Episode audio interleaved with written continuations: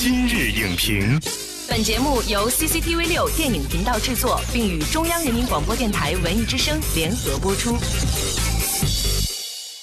品头论足话电影，今日就评八分钟。大家好，欢迎收听文艺之声今日影评，我是陈明。我身后的这张地图，这片颜色最深的区域，就是位于北太平洋西部的马里亚纳海沟。这里有多深呢？一万零九百一十一米，这是已知海洋最深处和地表最浅点，也就是说，站在这里离地心最近。而迄今为止呢，世界上只有三个人来到过这里，其中一位也是世界上单独下潜第一人。他不是科学家，而是我们熟知的电影导演詹姆斯·卡梅隆。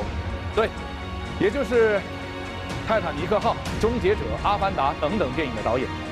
卡梅隆一直都致力于电影拍摄科技的研发和推进。那么这一次单人深潜的成功，也正是他潜心多年进行深水摄影研发的一个尝试。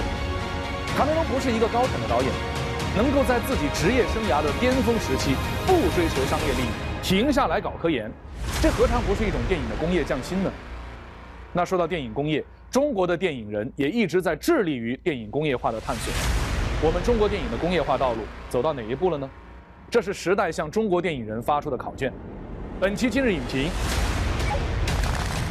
特邀香港资深电影制作人文俊，作为答卷人来回答这份中国电影工业化发展的考卷。欢迎文俊老师做客今日影评。陈明好。观众好，咱们这一次要聊的是电影的工业与艺术啊。文俊老师，您今天作为这个答题人，先给我们解释一下，您觉得电影工业化指的是什么？工业化这个说法呢，其实应该把它更落地一下，就是呃，电影的产业化。应该说，我们现在的电影呢，更需要专业化、制度化。比如说，你是导演做导演的事情，你是制片人做制片人的事情。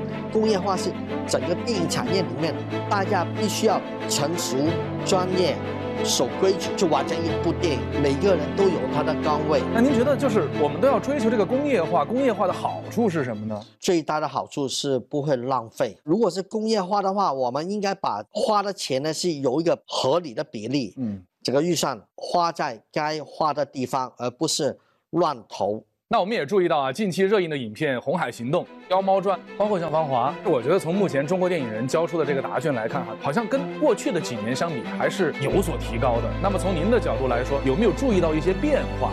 这个变化是什么？你刚举例《红海行动》，以前我们看美国片，飞机啊、战争啊，都是我们会觉得除了八一厂能拍以外。一般的民营的电影公司不一定能拍，但是林超贤在《红海行动》里面告诉人家，就说：你看，我们只要有资源，就变成真能把电影的画面质量提升到一个跟美国好莱坞水平一样的工业化的程度。他们已经跟以前那些手作业的年代不一样了。《妖猫传》也一样，要把这个唐朝重现这个辉煌。怎么去重现呢？当然就要钱。要搭出来这个景，还有很多特效的这些制作，所以现在这些导演他们拍戏，因为有一个完善的制度去配合，他们就能把他们的戏往工业化去发展，把它变成一个更靠向市场需要的商业片。所以这道题想请您来回答一下哈，工业化等于大特效、大制作、大投入吗？我不太同意，因为。制作大小要看你的内容，嗯，特效多少要看你拍什么题材，但是工业化是你每一个部门都符合整个部门岗位的要求。如果你是一个时装片的话，你不需要特效，不表现你。就不工业啊，也就是说工业化其实跟投资大小没有关系，没关系，它是一个生产方式。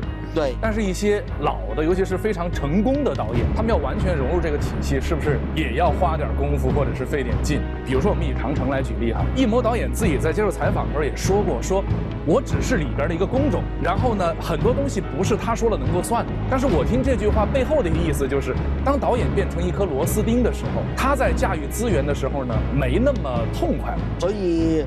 有很多钱配合你不一定是好事。我觉得电影这个事情呢是很负责的。电影是以人的才华来决定这部片成成功跟不成功。艺谋导演有可能说说我情愿去拍一个都不能少，或者我的父亲母亲，但是我们不能忽略长城，已经是现在靠向好莱坞商业电影的一个做法。是因为它不是以一个人的意志为主，而是我去动用那么多资源，我是面向中国的市场、美国的市场，成功失败我们另外再说。但是这个做法是往前一步的。所以这就引出了另外的一个问题哈，也是需要您这个解题人来回答的，嗯，就是工业化和电影的艺术之间是否有冲突？我觉得其实不应该有冲突的，因为电影这个事情呢是应该兼容的，有大制作的娱乐性的，也应该有一些艺术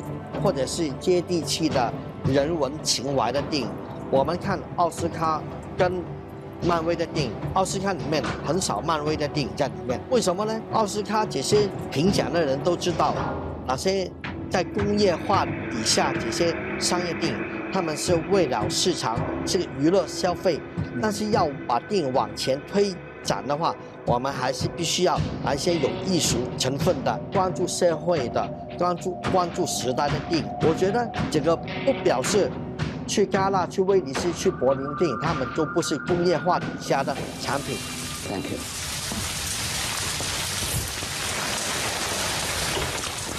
您看啊，今年是电影创作质量的加强年和电影市场规范的加强年。那么这意味着呢，我们工业化和电影艺术的探索呢，会进入一个新的时代。那我们怎么用好工业化这一把利刃呢？